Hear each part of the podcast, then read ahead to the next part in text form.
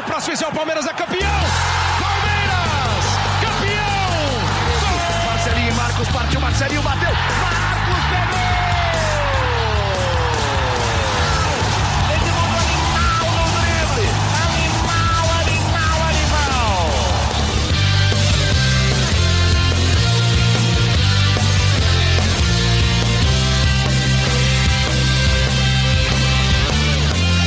Fala, torcida palmeirense. Meu nome é Henrique Totti. Começa agora a edição 82 do GE Palmeiras. Nesta terça-feira, o dia que a gente está gravando, a gente vai receber o Leonardo Miranda. Ele é especialista em tática e análise do futebol. Ele é colunista no GE. Ele é o dono do blog Painel Tático. Quem não conhece, vai lá dar uma olhada, só tem análise boa. E junto com ele, eu estou aqui, como sempre, com o Felipe Zito, setorista do Palmeiras. Começar com o Léo. Bem-vindo ao GE Palmeiras. Cara, prazer receber você aqui. Fala, pessoal. Um prazer participar com vocês. A gente já está é, tentando esse convite há um bom tempo, né? Um uhum. prazer poder falar com a torcida do Palmeiras, enfim, que, que acompanha, que lê o GE. É sempre bom falar sobre futebol e sobre, sobre esse novo momento aí que o, que o Verdão está vivendo. É isso. Fala, Zito. E Henrique, Léo, prazer receber vocês. É, vamos falar aí desse treinador que iniciou nesta terça-feira, né, de fato, o seu trabalho na academia de futebol. Estamos gravando esse episódio agora às 5 horas e 20 minutos e neste momento está tendo treino na academia de futebol. Já vestiu o uniforme, já foi para campo, já se apresentou para os jogadores, funcionários, participou de reunião, enfim, começou a trabalhar e agora a gente fala um pouquinho é, de característica, de momento de Palmeiras, é, como foram esses dias aí de, de negociação que agora o Palmeiras é, mostra, começa a colocar em prática o que foi vendido como um novo projeto para o seu futebol. Boa, Zito. A gente vai falar bastante sobre Abel Ferreira nessa edição do GE Palmeiras, mas eu queria começar falando de Andrei Lopes e do jogo contra o Galo. O Léo fez uma análise muito boa sobre a estratégia montada para essa partida, a gente vai falar bastante dela aqui. É, primeiro, esse time mostrou que consegue absorver uma ideia de um treinador e entender o que é pedido. É, a estratégia foi montada, executada, e é uma, uma, coisa que a gente não vinha vendo acontecendo. É, eu quero saber de você, Léo, é, o quão difícil é para uma equipe entender o que um treinador fala e aplicar exatamente, porque a gente viu o Palmeiras aplicando exatamente o que foi pedido em campo. Quão difícil é isso? Olha, eu diria que a coisa mais difícil que existe no futebol é esse exercício de convencimento. Porque quando a gente fala de futebol, a gente está falando de um esporte humano, né? Os jogadores eles, eles têm visões de mundo, é, opiniões sobre como jogar que são totalmente diferentes. E o técnico, ele precisa de um poder de convencimento, de uma didática, de uma objetividade muito grande. Uhum. Não é muito diferente de, do chefe, por exemplo, se você está ouvindo, se você tem um chefe e ele vai fazer uma reunião para passar um trabalho. É, o bom chefe é aquilo que, é aquele que passa a informação de uma forma clara, de uma forma precisa. E o bom técnico também é esse cara. O uhum. Andrei foi muito feliz nesse jogo porque ele conseguiu passar a estratégia dele de uma forma muito, muito clara. E os jogadores compraram a ideia, executaram exatamente o que foi pedido em campo. É, poderia ser 1 a 0 poderia um, ser 1 a 1 poderia até ser uma derrota. Mas o, o, mais importante é que essa estratégia resultou na vitória, resultou em uma vitória expressiva, até surpreendente, né, contra o terceiro colocado, candidato a título, e mostra a capacidade do André que já vinha sendo provada nos últimos jogos. Né? É, é preciso não só didática, não só um, um poder de convencimento, mas também treino saber como treinar uma estratégia, saber como usar o recurso do vídeo, por exemplo, que aqui no calendário brasileiro, sem tempo para treinar, muitos treinadores usam o recurso do vídeo. Então, o Andrei está de parabéns, méritos dele e méritos do grupo que aceitou a ideia. É, Zito, o Andrei vai deixar uma, deixou uma casinha arrumada ali para o Abel? Então, Henrique, acho que é importante falar, o Palmeiras é, se criou, acho que é um legado, que se dá para brincar o legado do André, é ter um time. O Palmeiras hoje pode falar um pouquinho mais de ter uns 11 é, titulares, né? E uma coisa importante para o torcedor, é, o André começou esse trabalho sabendo que ele terminaria esse trabalho em alguns jogos. Eu acho o André um bom profissional, já defendi ele em outros podcasts, por mim poderia continuar essa temporada com ele sem problema nenhum, por causa da qualidade dele como profissional mas acho que o torcedor agora também tem que entender que vai começar um novo trabalho, um, novo treinador que vai colocar as ideias dele em jogo. é, não vai ser interessante para o Palmeiras a cada derrota, é, a cada tropeço, a cada desempenho que não for tão bom, você já cria. Mas o Andrei era melhor. Não, mas com o Andrei ia para frente. Sim, o Palmeiras viveu isso muito em 2009 com o Jorginho, auxiliar, é, que, que, que, comandou o Palmeiras ali entre a saída do Vanderlei Luxemburgo e a chegada do Murici Ramalho. E o Palmeiras é, perdeu o título, né? O Palmeiras estava líder e não nem classificou para a Libertadores, terminou em quinto.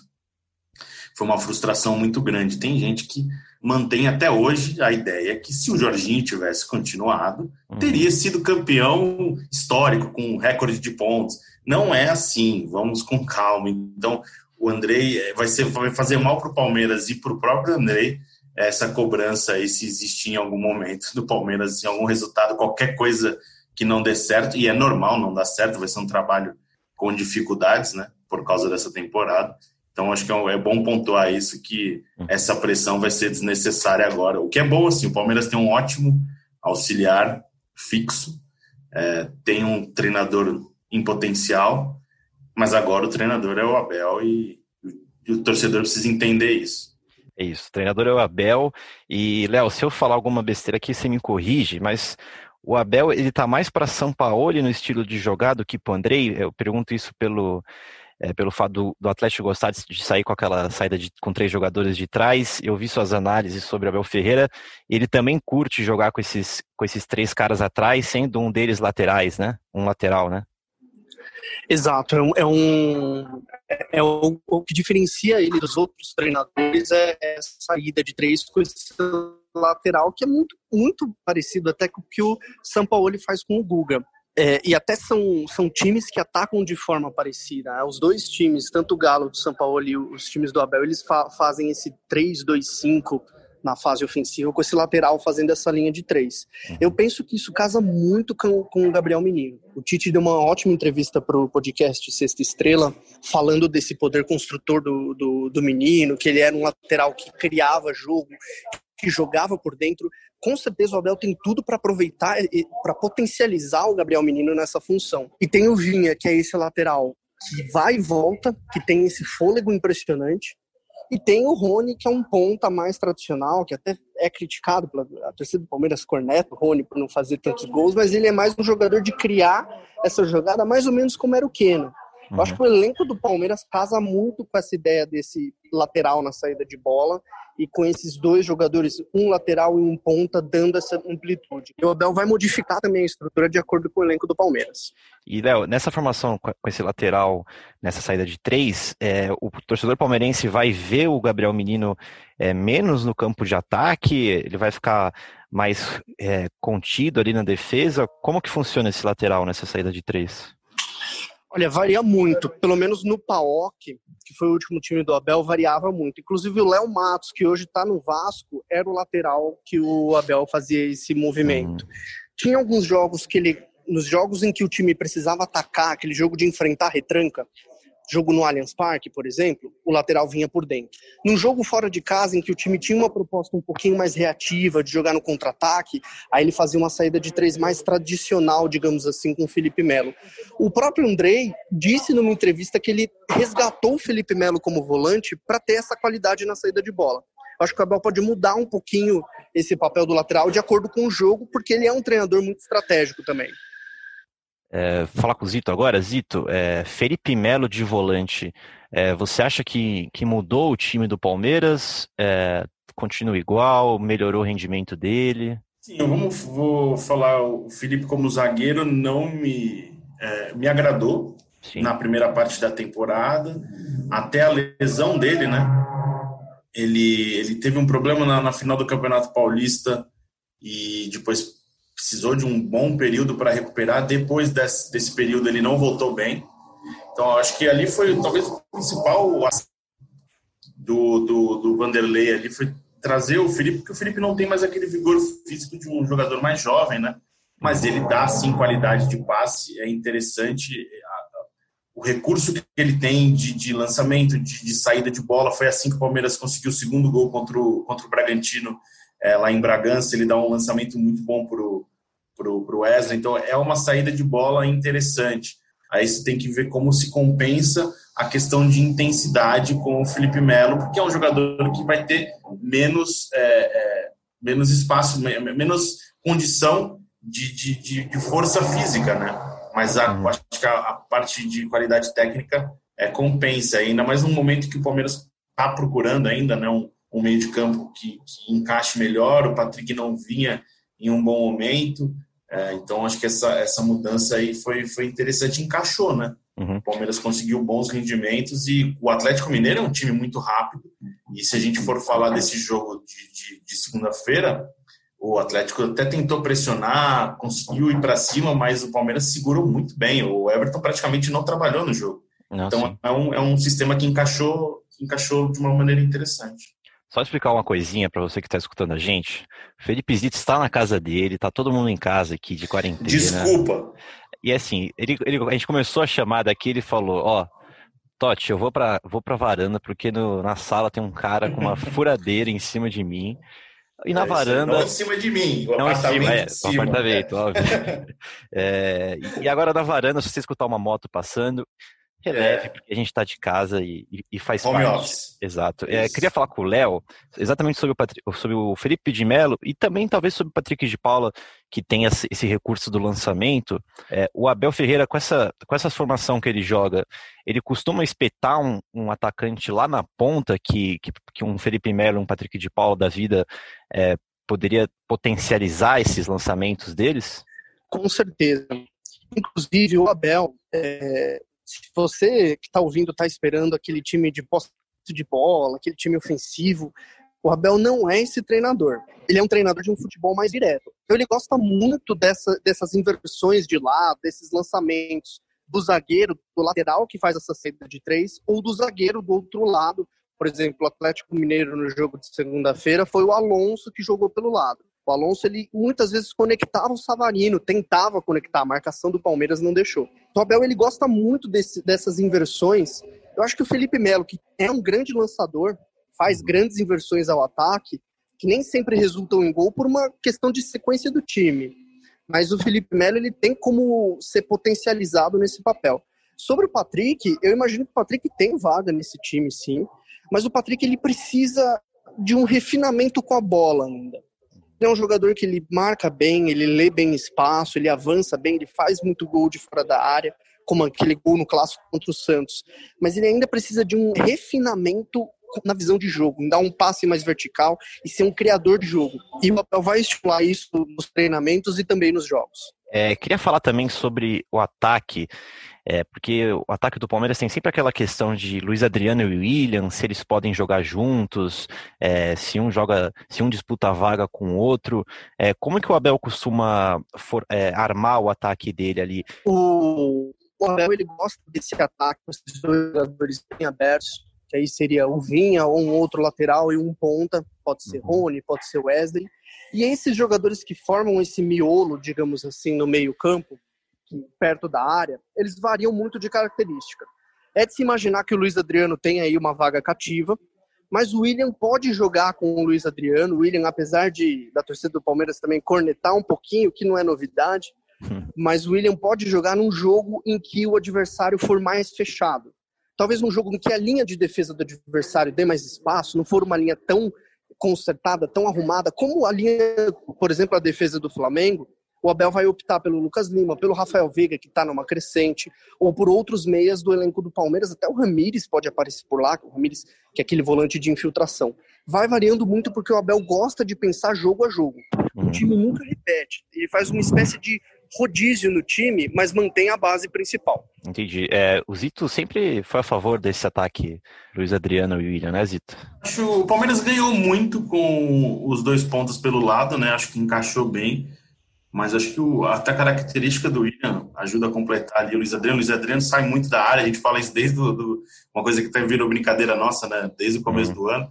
O lance do terceiro gol, o Luiz Adriano está no campo de defesa e dá um ótimo lançamento é, para o Zé Rafael. São características que se completam, sim. Perguntas para Leonardo Miranda, Felipe Zito. Eu tô. É, a gente até fez uma entrevista, fica até para vender aqui o torcedor que estava acompanhando. A gente conversou com, eu e o André, né, conversamos com o presidente Maurício Gagliotti, e a gente questionou muito né, sobre a parte de o porquê o Palmeiras acredita que agora vai ter um projeto é, a longo prazo. Lembrando que o Palmeiras não começa e termina uma temporada com o mesmo treinador desde 2013. O Palmeiras criou essa, essa, essa esse perfil né, de, de instabilidade para treinador. Léo, agora a gente eh, tem uma moda aqui no Brasil né, de técnicos estrangeiros e a escola é, portuguesa é uma escola muito boa, né, de, é, muito, de muito estudo é, para treinador, para analista de desempenho. É, o que, que você acha que esse, que esse novo perfil de comissão técnica pode agregar ao Palmeiras que dê é, finalmente uma tranquilidade que não existia é, no clube e até no, entre os torcedores é, nos últimos anos? Para mim, tudo se resume numa palavra só: tempo a escola portuguesa de, de treinadores ela é boa porque eles passam por uma formação em que o treino, a formatação de um treino é privilegiada. É, então eles sabem como treinar de acordo com o tempo que eles têm. Eles aproveitam todos os dias. Não, eles não vão fazer aquele pré-jogo rachão, aquele treino mais de descanso como o Lucha, por exemplo, fazia. Eles aproveitam de fato o tempo que eles têm disponível, disponível, seja lá o tempo que for. Porque o calendário brasileiro é apertado, mas o europeu também não é aquela maravilha. Então acho que a escola portuguesa vai agregar ao Verdão esse, esse aproveitamento de tempo e novas metodologias de treinamento, mais intensidade nos trabalhos, um time que jogue junto de uma forma mais rápida, mais intensa, mais conectada, em menos tempo. E é o desafio de todo treinador no Brasil, né? O treinador pode ser bom, ruim, velho, novo, estrangeiro, brasileiro. Se ele não mostrar resultado em pouco tempo, ele não consegue se manter no clube. Eu, pessoalmente, acredito que não vai ser diferente com o Abel.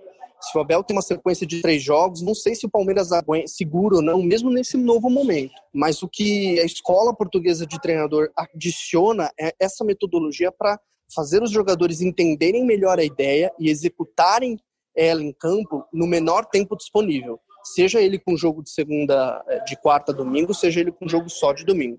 Henrique, só lembrando que a gente entrevistou alguns brasileiros do elenco do PAOK, né? E até uma curiosidade, é, na, eu não lembro quarta, eu já estou um pouco perdido no tempo da semana, mas no dia que teve PAOK Granada, o Palmeiras tinha uma negociação encaminhada, mas não estava oficial, né? e muito torcedor do Palmeiras foi acompanhar o jogo do Paok com o Granada e já tinha gente cornetando o treinador que ainda não era treinador do Palmeiras. Então, o torcedor palmeirense tem essa, esse lado peculiar aí bem, bem forte e até engraçado muitas vezes.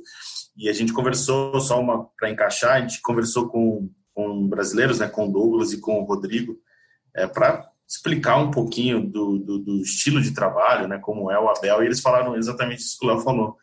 É, um treino muito intenso, que é uma marca do trabalho dele, dessa intensidade de até em treinamento, uhum. e uma ideia de tentar é, um lado de, de, de estratégia para o adversário, mas pensando é, sim sempre em, em, um time ofensivo para ganhar o jogo. Então, e o Palmeiras agora falando já do Palmeiras, o Palmeiras aposta muito nele, principalmente por, por essa característica de trabalhar com jogadores mais jovens, de trabalhar a base.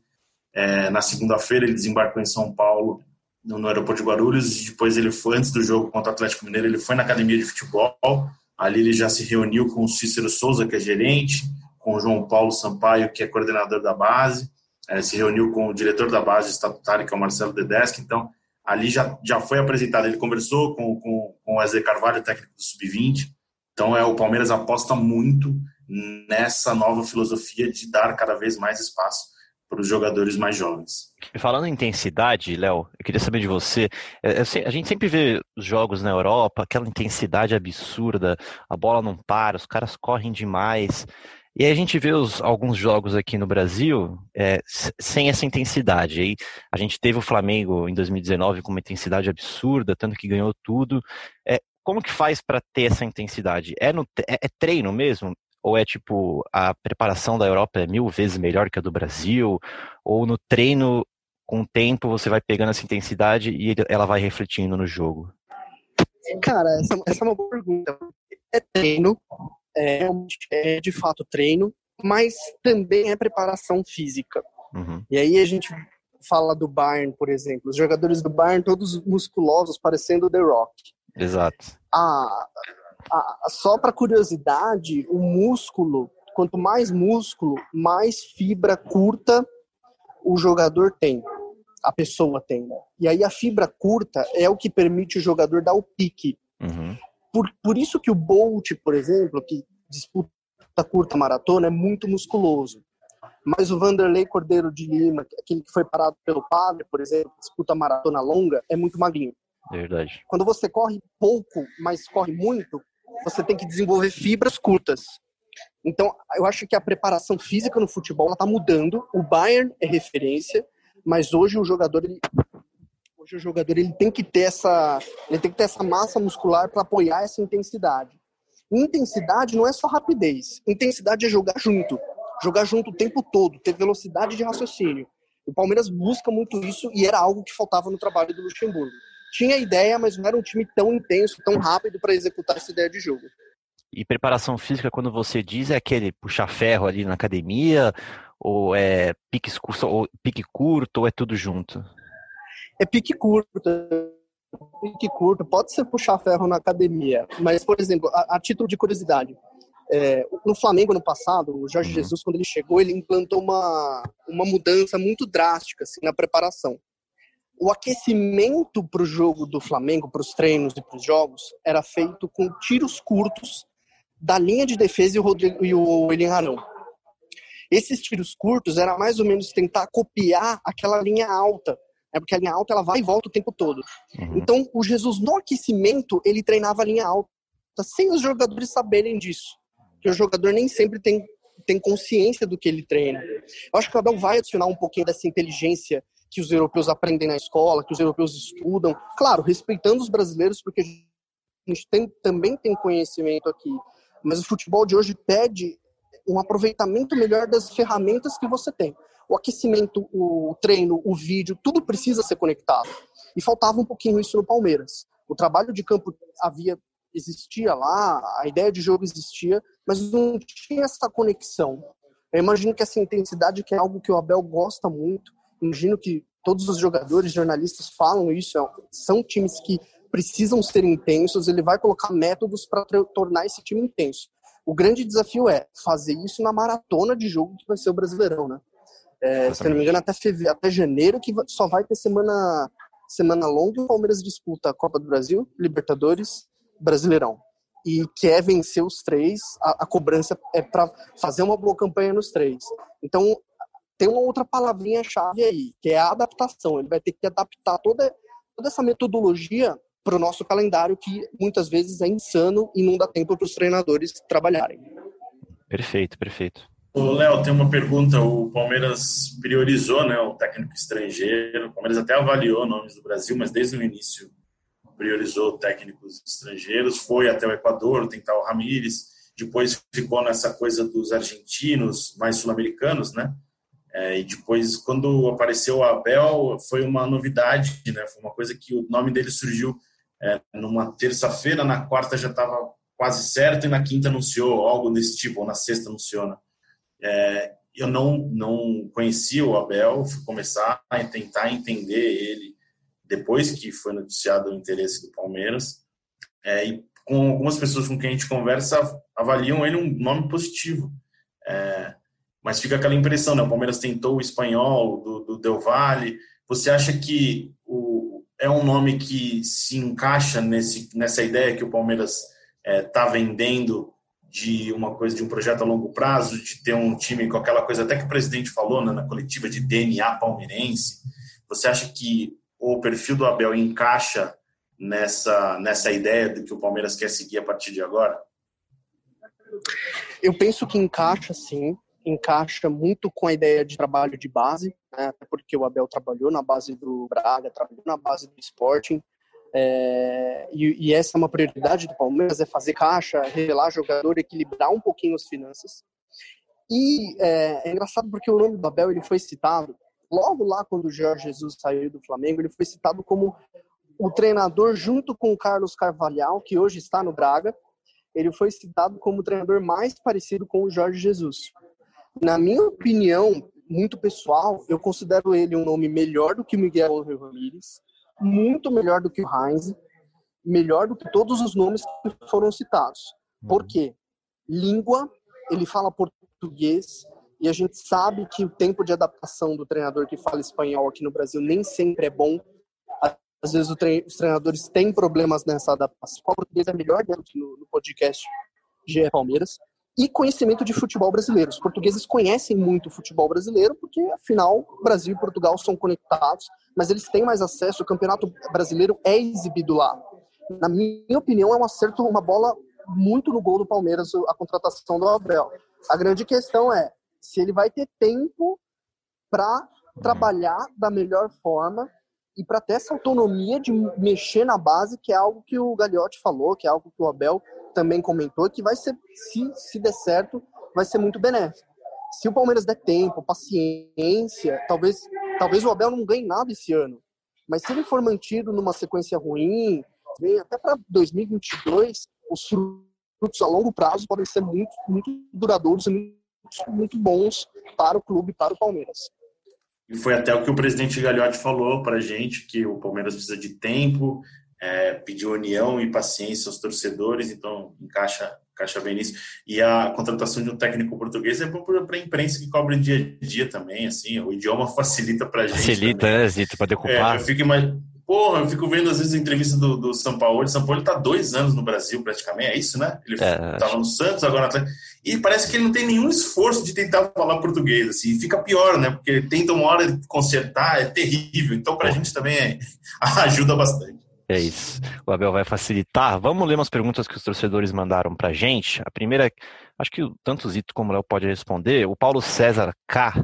Ele pergunta o seguinte: um auxiliar técnico permanente como o Andrei participa do banco durante os jogos ou a função dele é apenas nos treinos? Vocês acham que seria benéfico se ele participasse junto ao Abel nos jogos?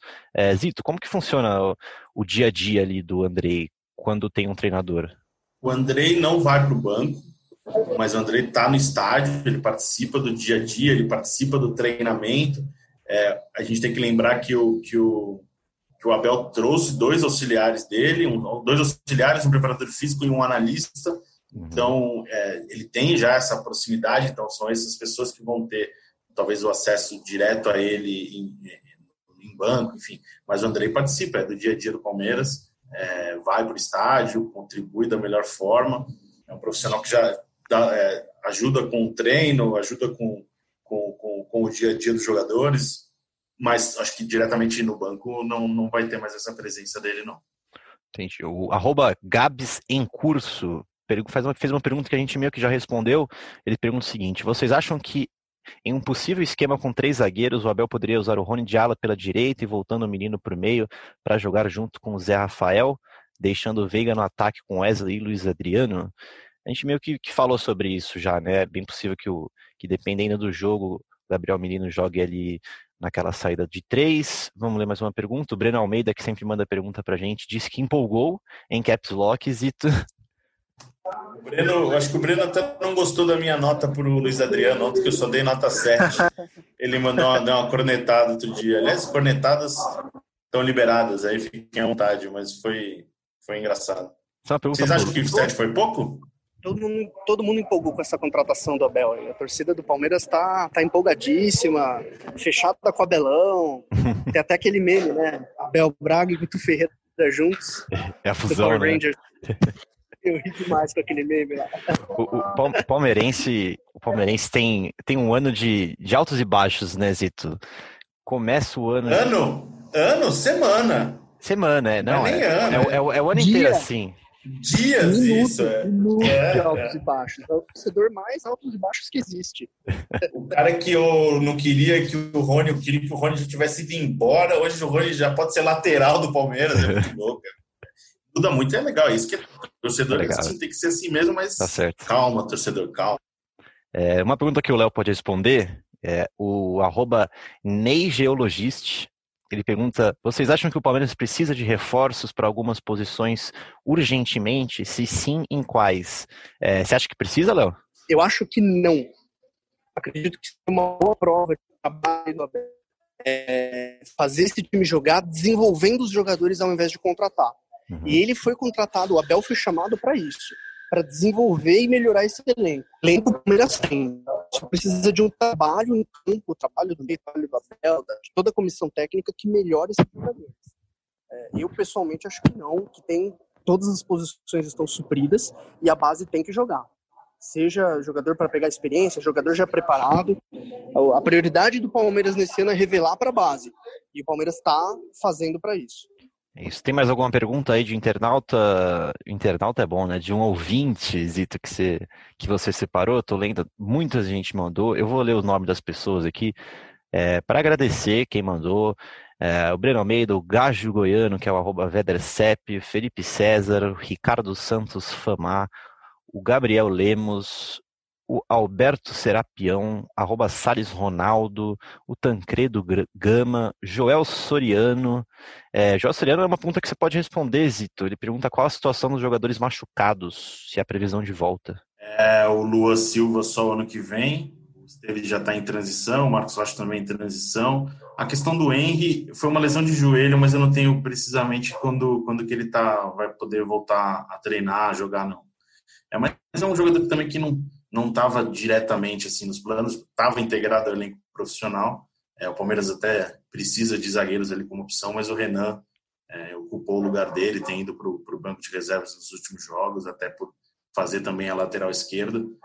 Mas é, acho que só o Luan Silva que fica para o ano que vem. Não, e para finalizar. tem uma, Fala. Tem uma, tem uma, só uma pergunta, a gente já até respondeu, mas o Lucas Berti pergunta se o Gabriel Menino é, vai continuar como lateral, se tem que continuar como lateral. Eu acho que sim. Eu acho que é por é, ele foi chamado para a seleção brasileira nesse nessa posição e o Palmeiras não tem um lateral regular. É, o Palmeiras tanto que o Palmeiras está no mercado desde janeiro tentando a contratação de um lateral direito. Então eu acho que ele deve sim continuar como lateral no time titular. Tá, tá indo bem, o meio tá encaixado, sim, sim. então é, acho que é justo. Então, para a gente já finalizar o nosso podcast, é, vou ler a última pergunta mandada pelo RSF1994.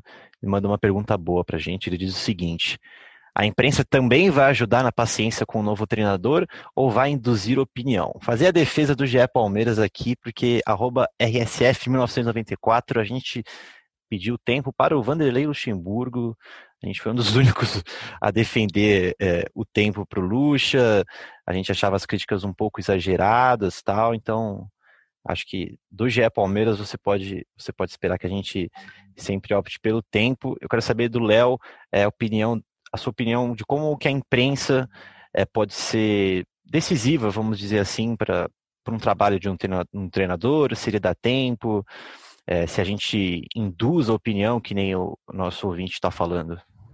Olha, na minha opinião, é, fazer uma análise mais profunda, eu acredito que a gente nunca teve uma imprensa tão boa.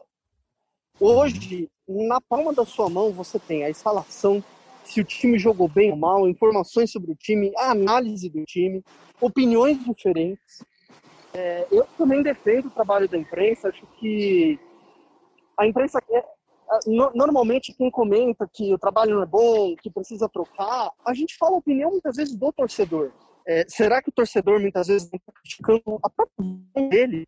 É, eu penso que uma melhora do futebol, e defendo muito isso no meu trabalho, ela, ela parte de todos. Há setores da imprensa que podem ter uma paciência maior, de fato, é, respeitando todos os colegas, e o torcedor também precisa fazer a parte dele. Como o Zito falou, né, o torcedor do Palmeiras às vezes vai do céu ao inferno no mesmo dia, no mesmo minuto, no mesmo jogo. Eu acho que a gente, de uma forma geral, todo mundo, imprensa, torcedor, técnico, jogador, todo mundo precisa procurar estudo e todo mundo também precisa ter um pouquinho de paciência com novos trabalhos, seja com Luxemburgo, com Abel, com o Felipão. Eu defendi tempo para todos e acredito que todo técnico merece pelo menos uma temporada para ele ser avaliado de uma forma mais justa e mais precisa. Se não deu certo, na próxima troca e o clube faz uma avaliação. Mas paciência, todo treinador todo clube precisa dar aos seus treinadores. Perfeito, eu assino embaixo tudo que o Léo falou. Fala, Zito. Não, eu acho que é, é, é, até curioso isso, né? Porque a culpa sempre é da imprensa. Quando a gente falava do Vanderlei Luxemburgo, muita gente falava chapa branca, tem que falar que tem que demitir. Então acho que às vezes a própria pressão ela é, ela é levada para a imprensa, mas é criada pelo próprio torcedor. Ou acho que o, o jornalista não tem que fazer campanha para demissão ou, ou, contratação de ninguém. O jornalista tem que informar o que está acontecendo. Uhum. E a gente foi muito cobrado aqui recentemente porque Bastante. a gente não se posicionava a favor da demissão do Luxemburgo. Não é meu papel falar que o Luxemburgo merece ser demitido, uma coisa assim. Se eu já fiz isso em algum momento, eu errei. É, e hoje eu não penso mais dessa forma. Acho que o jornalista tem que informar, não tem que criar, fazer campanha para nada. O torcedor pode fazer campanha, está liberado, é, odiar quem ele quer que, que quem, sabe? É, é, é, é, muito aí é só entrando essa contradição do torcedor achar que uhum. agora a imprensa que vai pegar no pé do treinador, sendo que o torcedor pegava no pé do antigo treinador e a gente é cobrado por um lado ou por outro, a culpa sempre cai por esse lado. Eu acho que tem que ter uma reflexão geral, assim, sabe? Até do, do próprio papel do jornalista. Total. Eu faço nesse momento que jornalista não tem que fazer campanha, jornalista tem que informar e levar a notícia ao torcedor. E aí o torcedor acha o que o quiser da, da, da informação, aí ele absorve da maneira que ele achar melhor. Mas acho que é, vai continuar sobrando para a gente aqui, não, tem, não tenho dúvida disso o Pedrinho ele fala isso, que o, ele, o papel dele como comentarista é analisar o, o, trabalho, na época do Vanderlei, ele falava, meu trabalho é analisar o trabalho do, do Vanderlei Luxemburgo, é, não comentar, dar minha opinião se ele tem que sair ou não. E vai muito da gente também isso, né, como, como setorista, você, é, a gente tem que ter, tem que ter essa paciência e, e, não, e não ficar opinando, né, porque a gente é jornalista. Exato. Não, e falar que o, que o treinador errou, que o treinador escalou mal, faz parte. Uhum. A gente está aqui para isso, né? Mas você cobrar, é, criar uma campanha para um sair, um chegar, eu acho que já não é a nossa função mesmo. Total, então é isso. Uma, uma discussão boa. É, Léo, quer acrescentar alguma coisa sobre isso ou a gente pode encerrar o podcast? Podemos encerrar. Acho que concordo com tudo que você falou, Henrique, Zito. Um prazer estar dado de vocês. Espero que também gosto de coisa, a gente está nome do GE também. Parabéns pelo trabalho de vocês, que eu acompanho há tantos anos. E muito obrigado pelo convite, foi um prazer imenso falar com vocês. Prazer foi nosso, Léo. Volte sempre que der. Vamos, vamos se esforçar para fazer esse, esse encontro aqui acontecerem mais vezes. É isso, ficou, é, é bom conversar com quem entende, né? A gente até falou do, do Pedrinho, que era bom ouvir o Pedrinho falando sobre futebol, é bom é, ouvi o Léo falando sobre essa parte de tática de trabalho. É bom encontrar os especialistas para levar a informação do que é novidade para todo mundo que está envolvido nesse mundo de Palmeiras, né? A gente não viu ainda um treino, a gente não viu ainda um jogo. É, seria injusto fazer qualquer análise é, em cima de nada, praticamente, né? Meu conhecimento sobre o trabalho do Abel é, é muito, é muito restrito ainda, né? Uhum. Então, bom trazer quem, quem entende desse lado para para levar o torcedor. A gente tinha prometido que ia trazer, hein, Zito? Fala aí. A gente falou, não, é vamos, verdade, não é vamos analisar aqui o trabalho do Abel Ferreira, porque a gente conhece um cara que entende muito mais que a gente sobre esse assunto. É isso, melhor coisa, né? Melhor coisa. É isso, então. Léo, muito obrigado de novo. Valeu, Zito.